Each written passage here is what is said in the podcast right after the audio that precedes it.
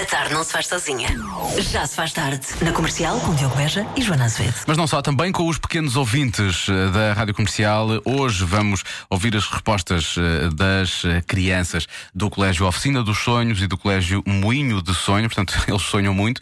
E, e- mas, mas esta pergunta é muito, é muito teórica. Mas também temos que sonhar para dar uma resposta, porque ninguém sabe realmente muito bem como é que isto aconteceu. Sonhar acordados. Ah, quem nasceu primeiro, o ovo ou a galinha? Eu é que sei. O mundo visto pelas crianças.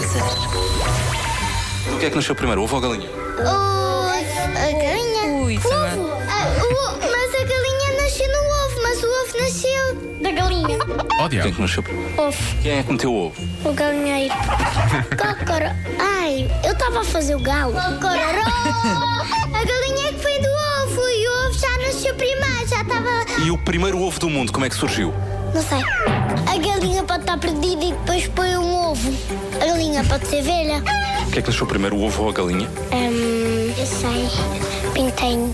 O ovo. E quem é que meteu o ovo? A mãe, o ovo nasceu na China, acho que nasceu nas Astúrias. A galinha. E, e a galinha nasceu de onde?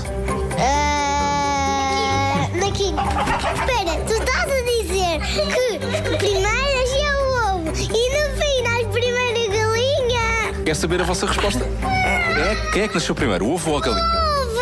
Galinha! Eu nasci do hospital. Isso é Eu nasci no hospital, agora é eu. que não- Então, Não, é, eu, nasci, eu nas- eu nasci do, hospital. hospital, claro, Do, do hospital. hospital. Vamos. Agora o ovo e a eh, galinha. Vamos concordar em discordar no que toca ao ovo e à galinha. Acho que é melhor.